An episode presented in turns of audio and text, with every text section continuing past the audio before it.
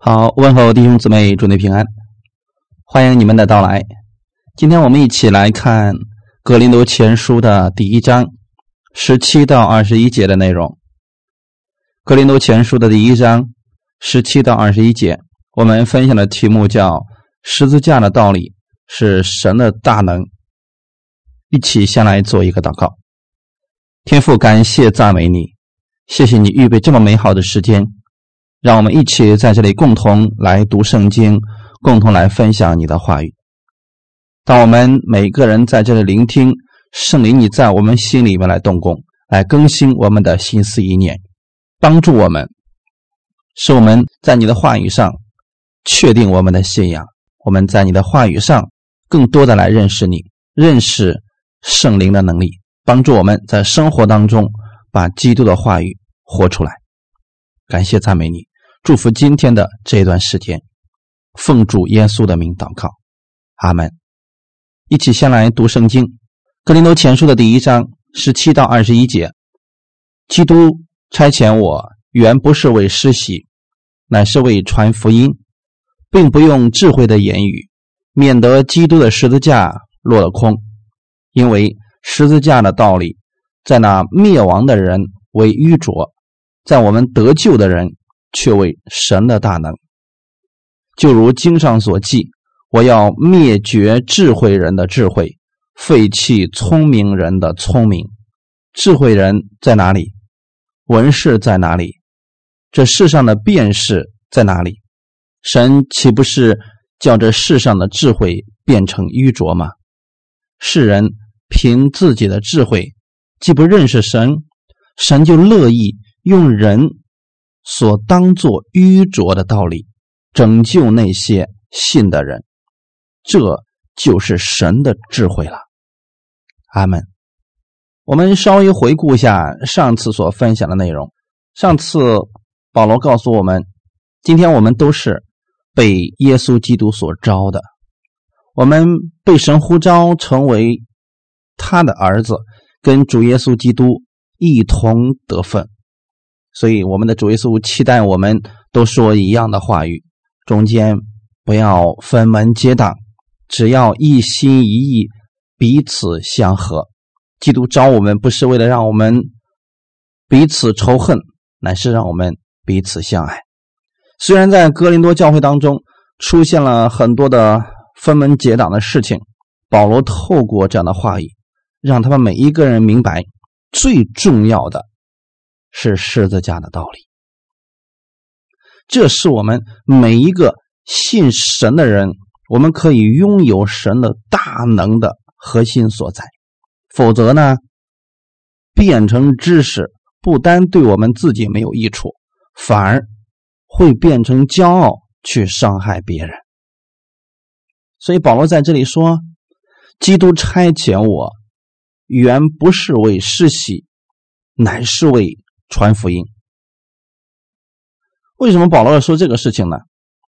这句话很明显的显示，保罗认为传福音比施洗更重要。不是说施洗不重要，施洗也很重要，但是传福音比施洗要更重要，因为传福音是关乎人的生死，而施洗只是一种。宗教的礼节虽然也是信仰的一种告白和见证，但施洗并不是福音的中心，所以不能把施洗与传福音看作是同等重要的。对保罗来讲，给人施洗不是他蒙召所要做的事情。神给保罗的使命是让他。去做外邦人的使徒，去传福音给外邦人听。所以，今天我们作为基督徒，我们也有使命，就是去使万民做主的门徒。那么，保罗也不是说信了主之后不必受洗，他没有废弃受洗这个事情，而是保罗在此就认为说啊，自己所受的嘱托。主要不是去给人施洗，那么施洗的工作可以由别人去做，他的主要工作是传福音。主耶稣在世传福音的时候，他也很少做施洗的事。这施洗的事情呢，一般都是由耶稣的门徒去代替而做的。所以我们千万不要把主次给搞错了。把一个罪人带到主的面前，使他重生得救，比让一个人加入教会施洗更加重要。那今天有很多教会，他把这个主次给搞错了，他非常看重一年当中有多少人受洗，而不是看到有多少人真正认识了主耶稣。那不少人只是追求着事工上的数目，却忽略了信徒生命的成长。所以我再次说的意思是，不要太看重仪式数量，这样的话就会使教会的人陷入互相攀比、互相夸口的世俗之地。而哥林多教会实际上就是发生了这样的事情。他们觉得说，我是被某个名人世袭的，被某个名目世袭的，所以我比你强。用此来夸口，这其实就是世俗之人经常做的事情。而保罗在这说的是，基督差遣我，不是为了世袭，乃是为了传福音。所以保罗把中心放在了传福音上面，而且保罗传福音说。他并不用智慧的言语，免得基督的十字架落了空。不用智慧的言语，不代表他没有智慧的言语。就像耶稣，他来到这个世界上，他有很多可以做的，但是他选择不去用那种方式，用最简单的让我们能够明白的方式，给我们讲解天国的奥秘。保罗再次也说：“我不用智慧的言语，并不是说保罗没有智慧、没有知识，他是很有智慧、很有知识的人。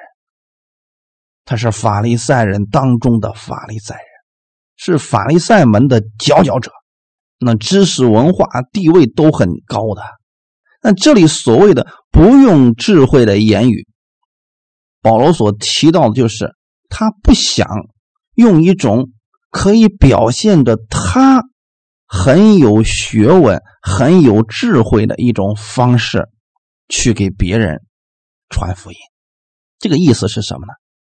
保罗不是用引用一大堆的我们都没有听过的名人的话，或者引用过去历史上很多人的哲学语言去给我们讲解福音的奥秘。因为很多人他在讲道里面用了很多深奥的东西，深奥的知识我们根本就听不懂。但是我们最后觉得说：“呀，这个人知识真多呀！哎呀，他讲的东西我大多数都听不懂，没听过呀，知识真多。”所以保罗不是故意叫人觉得他很有学问，佩服他的讲论，这不是保罗的本意。保罗认为，如果这样的话，就是基督的十字架落了空。保罗要证明的是耶稣基督的十字架，他让人听见耶稣就信，而不是因为他的学问而信。所以保罗把这个称之为十字架的道理，因为在保罗看来。福音本身就具有大能，耶稣基督的十字架本身就具有强大的能力，比他自己所认为的那些世俗的学问能力更大。为什么特别对哥林多人说这些话呢？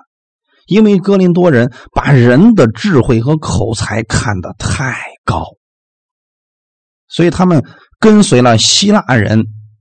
推崇修辞哲学的研究作风，哥林多人跟那些希腊人跟风，哎，人家研究哲学，他也研究哲学；哎，人家研究音乐，他也研究音乐；人家做什么，他也跟着做什么，把智慧、知识看得太高。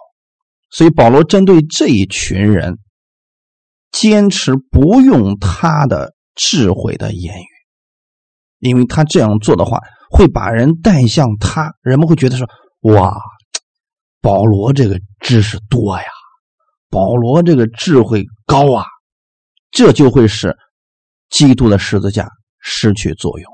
原因是什么呢？之前的时候啊，保罗就已经吃过这样的亏了。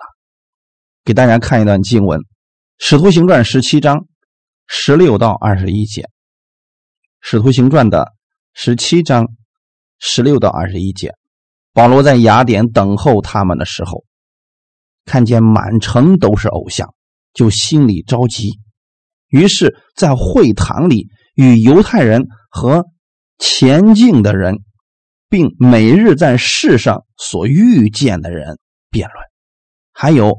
以比古罗和斯多亚两门的学士与他争论，有的说这胡言乱语的要说什么，有的说他似乎是在传说外邦鬼神的。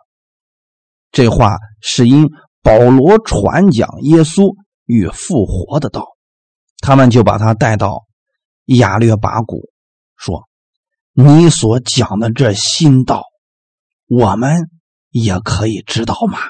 因为你有一些奇怪的事儿传到我们耳中，我们愿意知道这些事儿是什么意思。雅典人和住在那里的客人都不顾别的事儿，只将新闻说说听听。那么，透过这一段，大家可以知道一件事儿：保罗到了雅典传福音的时候，他心里着急呀。他看到啊，满城都是偶像啊，结果他用了什么方法呢？智慧和口才去跟别人辩论。你看，在会堂里边，犹太人，还有敬虔的人，还有在街市上所能遇见的人，他遇见一个就辩论。以及呢，还有那个斯多亚那两个希腊学派的学士们跟他们争论，结果这群人根本。就不是听他讲什么，有的说：“哎呀，这个家伙胡言乱语，在说的啥呀？这是听不懂啊。”也有人说：“哎呀，好像说的是一个我这个外国的神，因为保罗讲的是耶稣，他们竟然得出这么一种结论。但是呢，他们听不懂，他们觉得：哎呀，这是个新东西啊，之前我们都没听过呀，这个好啊，我得了解了解这玩意儿。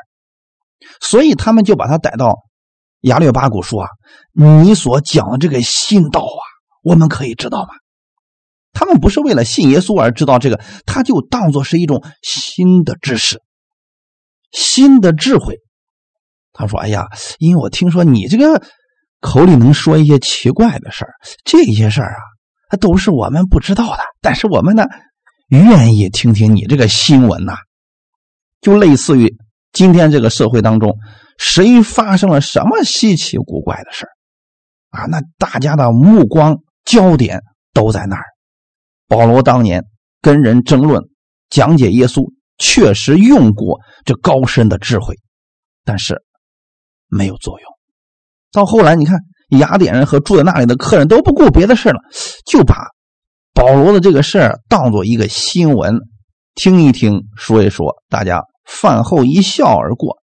根本就没起多少作用，所以保罗从那个时候就发现了一个问题：这些智慧、知识救不了这一群追求知识的雅典人。所以保罗对哥林多人就下定决心：我只传扬耶稣基督的十字架。这十字架的道理本身就具有大能，我不需要再跟他们争论什么了。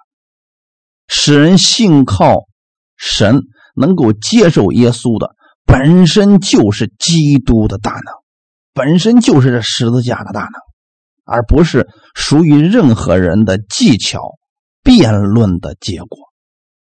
使人能够明白耶稣基督的救恩，正是要把十字架的道理当作中心去传讲。而格林多教会的危机，正是受到这种世俗知识和这种风气的侵入，他们特别愿意追求知识的言语，而忽略了耶稣基督的十字架。所以，他们教会当中很有恩赐，却用这些恩赐去攀比、互相指责。这正是受了外面这些希腊的这些习俗的影响。那么，今天有很多教会出现危机，也是受到了世代潮流和世俗风气的侵扰。许多人建立教会。用的是企业的方法，用企业管理来管理教会，甚至有些人给别人传福音，让别人得生命，用的也是类似于营销学的方法。啊，你只要传够一百个人，你就能进天国了。其实这样的结果反而贬低了福音的价值。所以有很多人就很稀奇说。你们这么热衷的让我们信耶稣，是不是我进了你们那个教会、那个教堂，你就有提成啊？其实这就是世俗的风气。那我们绝对不能够用这种方式来传福音，更不能用这种世俗的方式来管理教会。为什么保罗认为，如果他使用智慧的言语或者世上的学问，就会是十字架的真理落了空呢？因为这世上的哲学、理学，只能把人带到人的面前，带到知识的面前；但是十字架的福音能够把人带到神的面前。那么，如果这世上的哲学，能够拯救人，十字架的福音就变成是多余的了。保罗深深的知道，人家所信的一定不是你的学问，而是福音。如果给别人总是讲一些稀奇古怪的学问、高深的智慧，这样十字架就落空了。哥林多人虽然对智慧高抬的备至。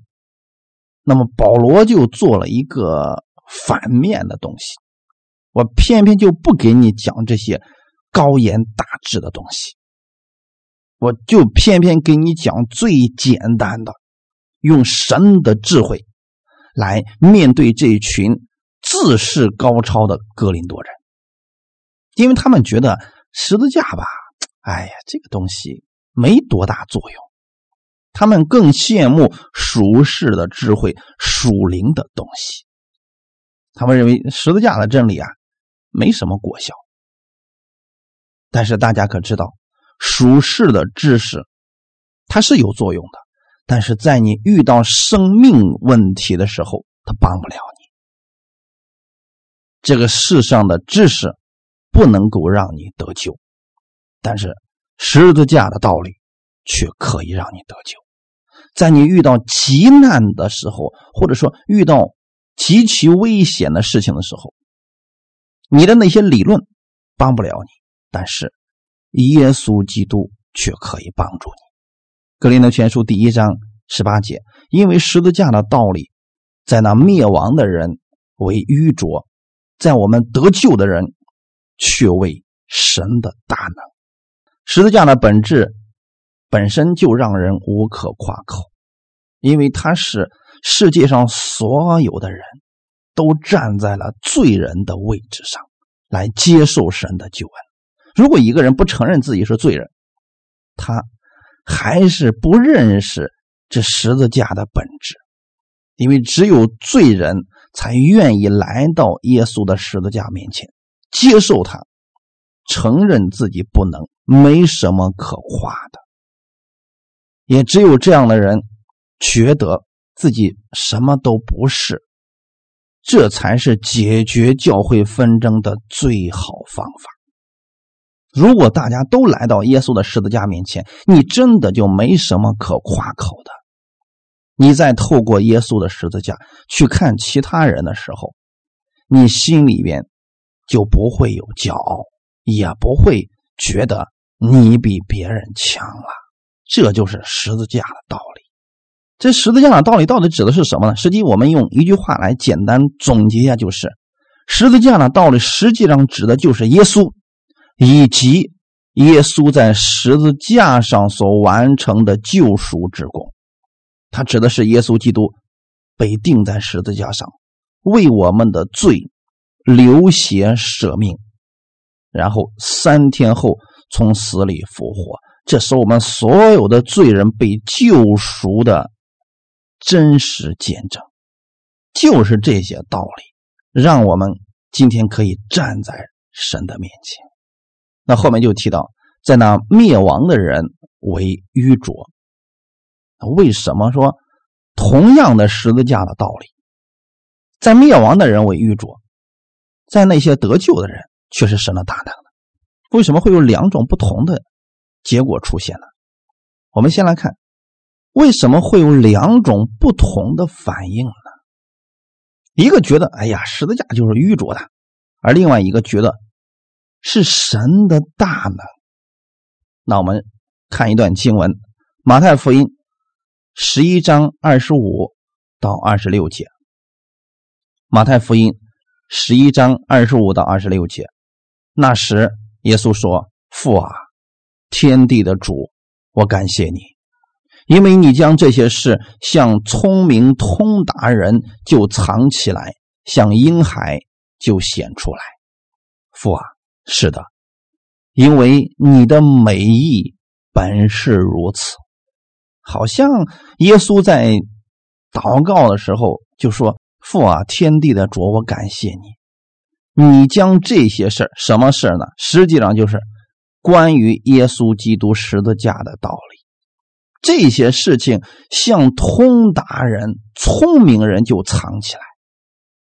为什么神要这样来做呢？这些人这么聪明、这么通达，应该给他们讲才对啊。为什么像他们就藏起来了呢？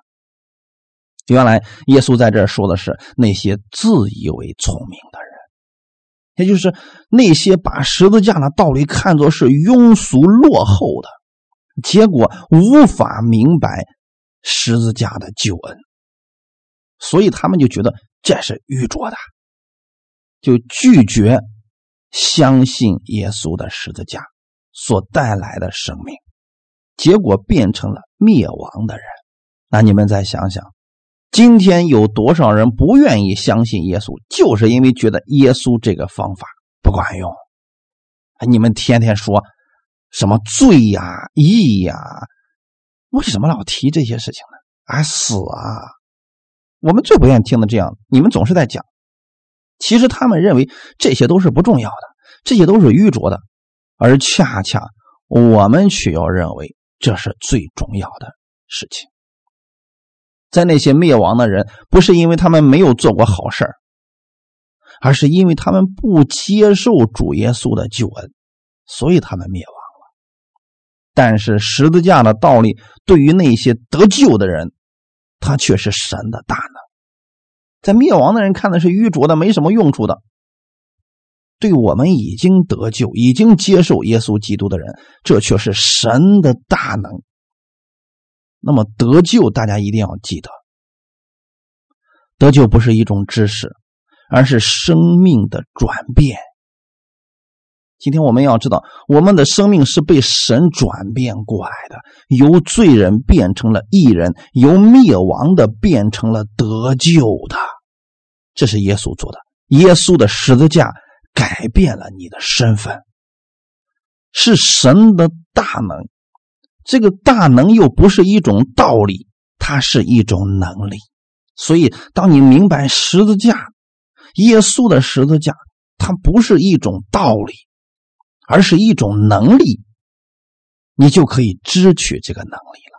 而世人就认为十字架不过是一个教人向善的道理罢了，而我们却认为那是一种能力，是耶稣的能力。哈利路亚！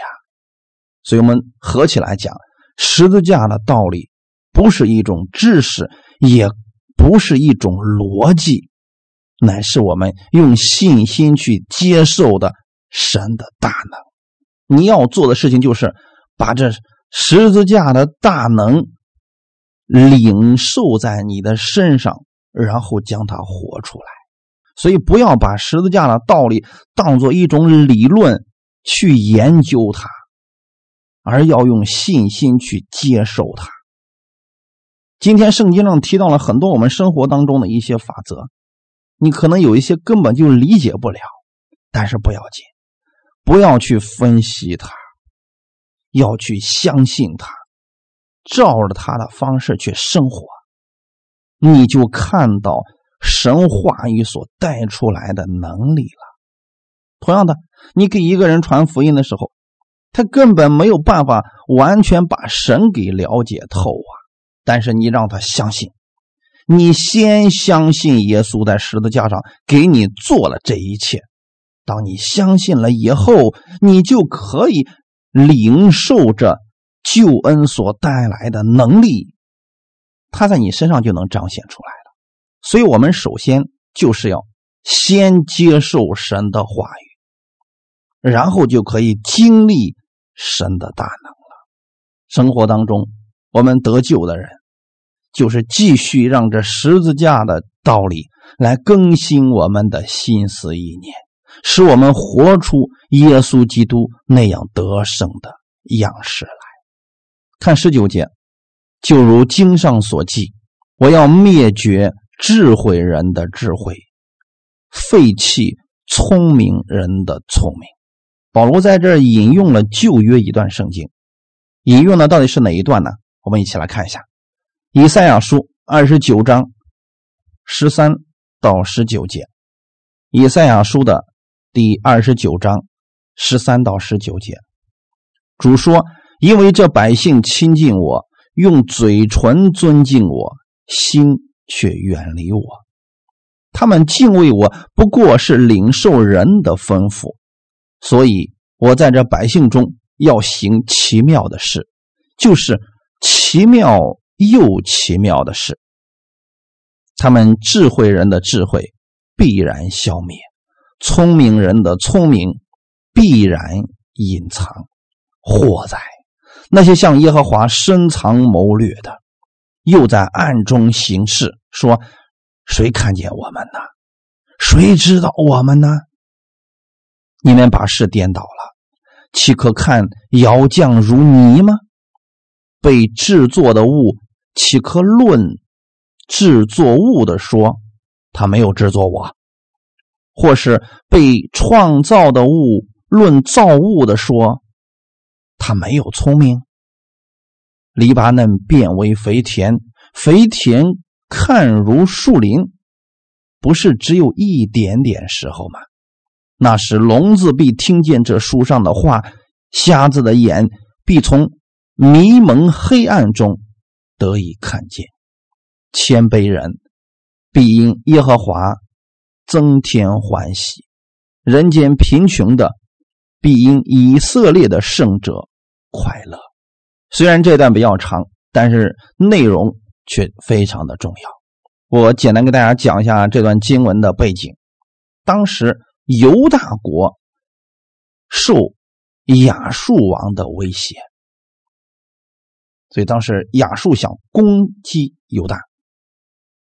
那么有一些领袖们呢，他们就开始出主意给犹大王，就说：“我们还是去请求埃及的帮助吧。”你看亚述要攻击我们了，我们怎么说也得联合一下埃及人呐。他们根本就没有想着去依靠神，就想着去依靠世人，依靠当时还稍微强大的埃及。他们这样的想法其实也不算错。按照当时的时局来看，他们对这件事情做的是。相当的准确，判断很好。这种方式确实能够让他们避免了灾祸，所以用的是人的方法呀。结果如何呢？他们没想到的是，连他们想依靠的埃及，最后也被亚述给灭掉了。亚述灭了埃及之后，整个就成为一个强大的帝国。那么那个时候啊，以色列人是彻底的灰心了。为什么在这里神要把这样的一段话语给写出来呢？他是要告诉我们：你去依靠人，这个人会倒的。你去依靠世上的这些事儿，这些事情飘渺不定啊。虽然在当时看来，依靠强国跟强国联合，确实算是一种属世的智慧，但是神却让他们看到，你们依靠的这些都是不可靠的。所以神说。他们智慧人的智慧必然消灭，聪明人的聪明必然隐藏。就神让他们彻底的看到，你们一直在寻求别的帮助，结果如何呢？这些根本就帮不了你。保罗在此引证这件事情，是要说明世上的智慧只能够用来。我们生活当中的一些常识学问，我们来分析它，但是绝对不能去依靠它。你可以用神的方式去看明白这些世上的智慧，但你绝对不能去依靠这世上的智慧，更不能说了：“哎呀，没问题，夸下海口，我这辈子一定会做成什么事这些夸口。都是在神面前站立不住的，除非是神帮助你，否则我们做不了什么的。很多人按人的方式，他觉得是这种方法一定可行，但是总会出一些岔子，哎，让这个事情最后呢出现了问题。其实这就是人的方法。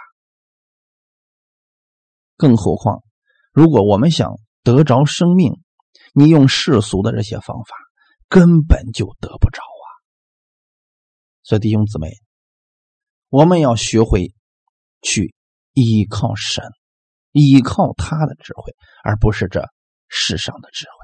所以主说：“我要灭绝智慧人的智慧。”就是你如果真的想依靠这个人，神确实让你看见这些人靠不住啊。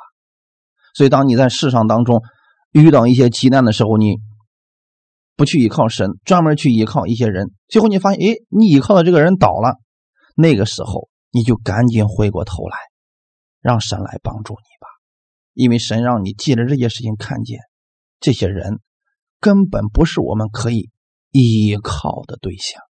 格林多前书第一章二十节、二十一节，智慧人在哪里？文士在哪里？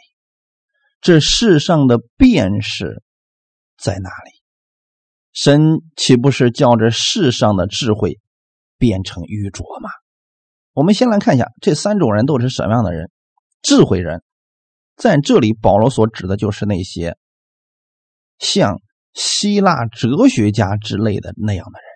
他们通常觉得自己谈古论今、天文地理无所不知。这样的人，我们称之为智慧人。文士在哪里？这文士就是指犹太的圣经学者，类似于这样的人。有人说不对呀，你要说希腊的哲学家，他们没有智慧，可是文士人家是研究圣经的呀，他怎么会没有智慧呢？弟兄姊妹，问题就在这个地方。如果我们仅仅只是把圣经当作知识去研究，你就真的就变成了文士一样的人。那圣经当中，耶稣来的时候，在世上传道，文士很多时候都在抵挡耶稣啊。这个原因又是什么呢？因为这些人就是把圣经当作规条，当作一种可以控制人的手段，或者说。他把圣经当做一种宗教的知识，结果呢，他们用这些知识去牢笼了一群人，就是他怎么解释都是正确的，哎，让这些人呢就专门只听他的，而且呢，他们做事情的时候啊，百姓们又无可辩驳。我给大家举个例子，说律法当中啊，曾经规定说安息日啊不可走路超过两里地。其实这些呢，是神一开始根本就没有这么严格规定，只是说安息日你不可以做别的工，专心来敬拜神。其实这是神的目的。但是呢，到了后来的时候，他们把这犹太的律啊，就加上了很多东西，结果呢，就变成了：哎，安息日啊，你不可走路超过两里地。那么呢，百姓们不懂啊，百姓们就你怎么说，那我就怎么做呗。但是这群法利赛人和文士却不是这样的，他们私自的解释圣经，按照自己的意思来解，结果他们呢。安息日的时候可以跑很远，那别人看他说：“你为什么不遵守神的律例？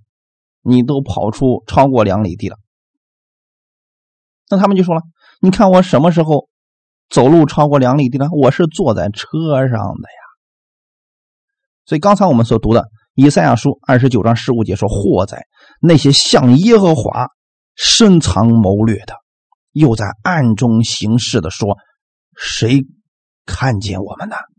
谁知道我们呢？你们把事颠倒了。你既然这么苛刻的去要求我的百姓们，你首先得做到呀。所以今天这些自以为智慧人，最后得到什么结局呢？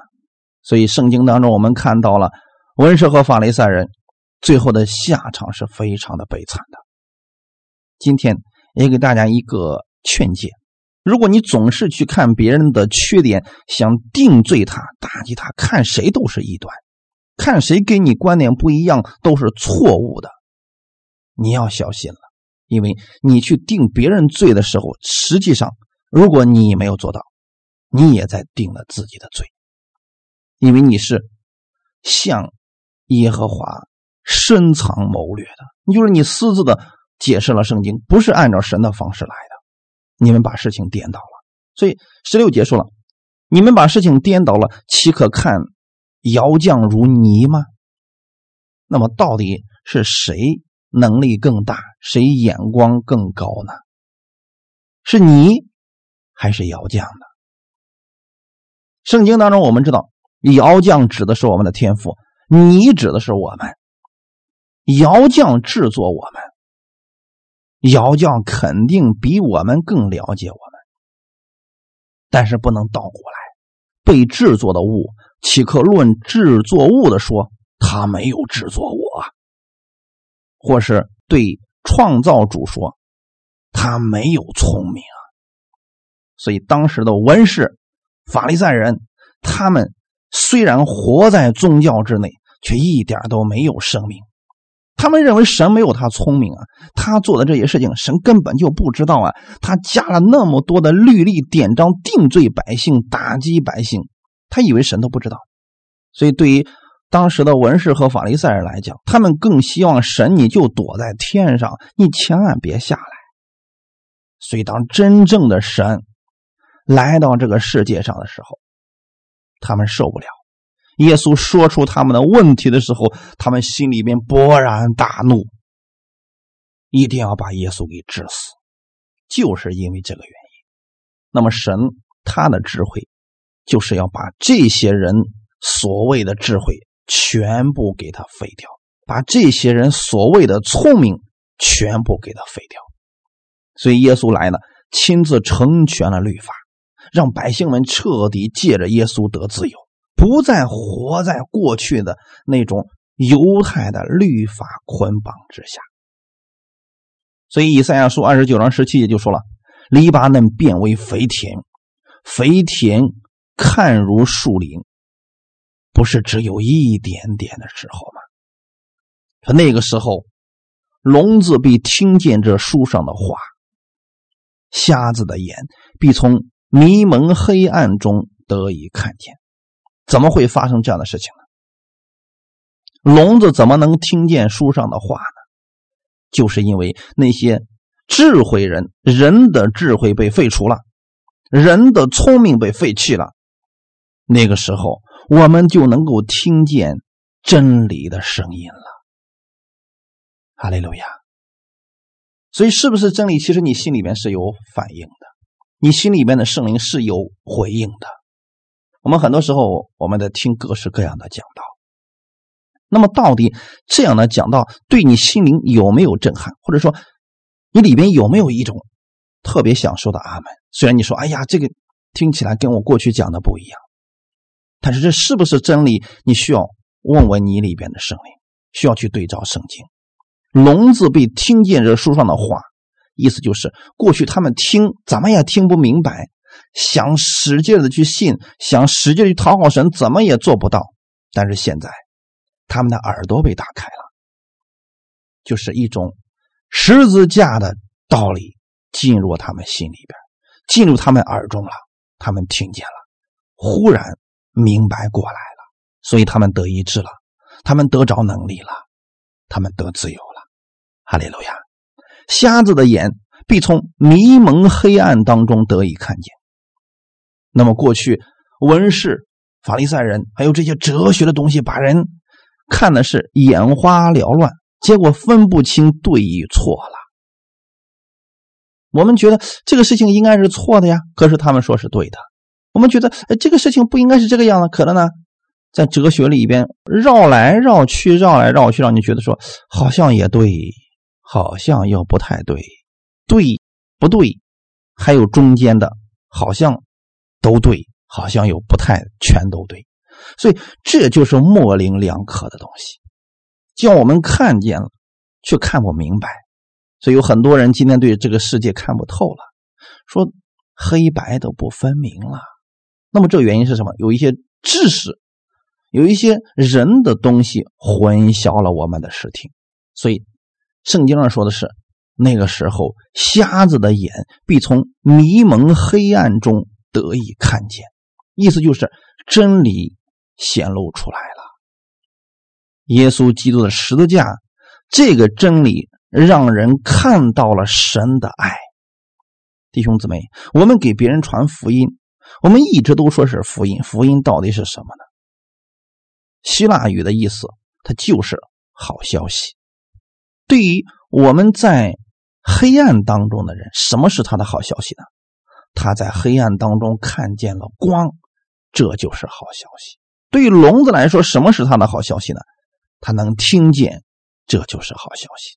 所以耶稣来了，是告诉你，借着他，你可以到天父那里去；借着他，你被天父接纳了；借着他，你可以承受天父。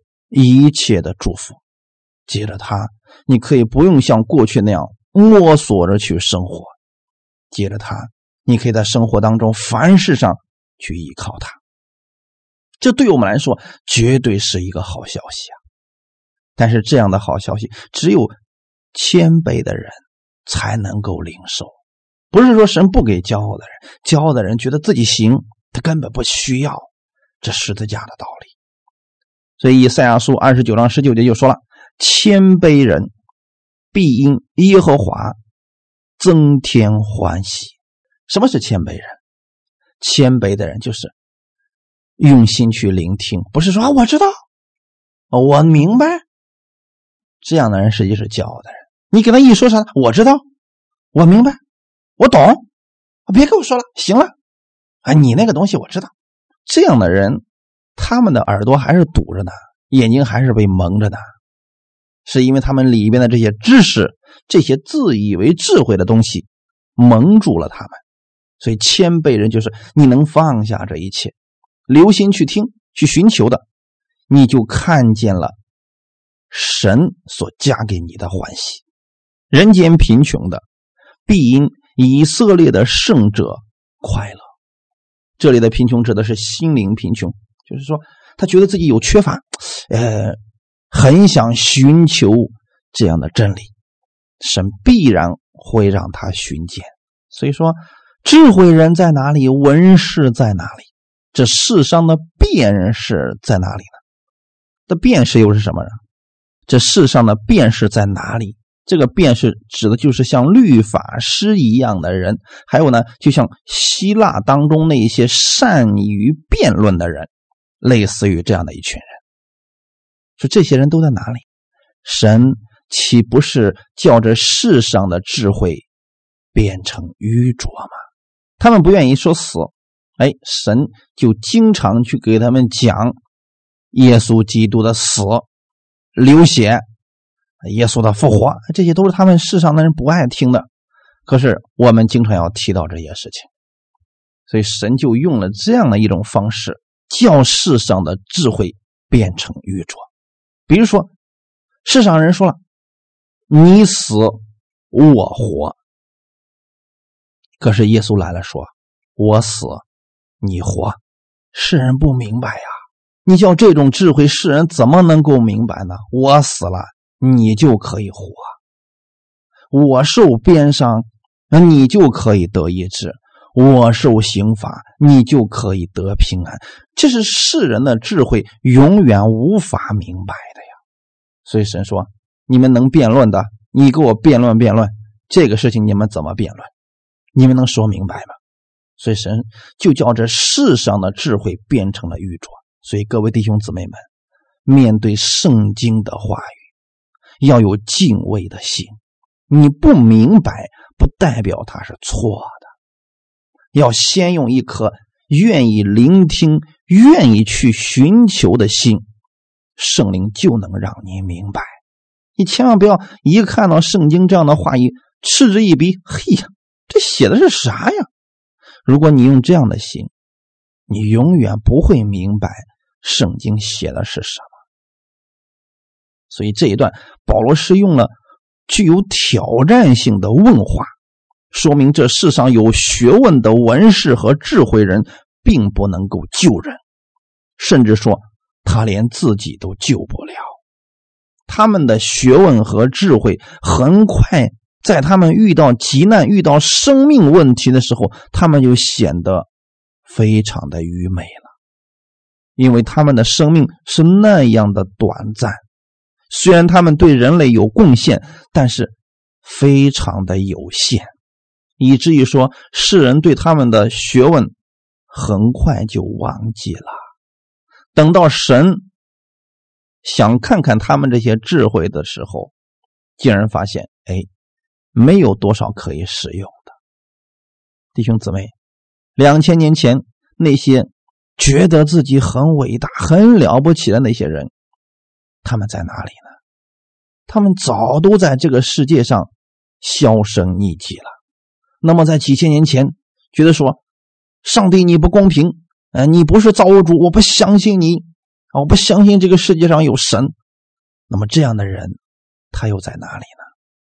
早都已经销声匿迹了。所以，我们人在神面前真的算不了什么。那么，人的智慧呢？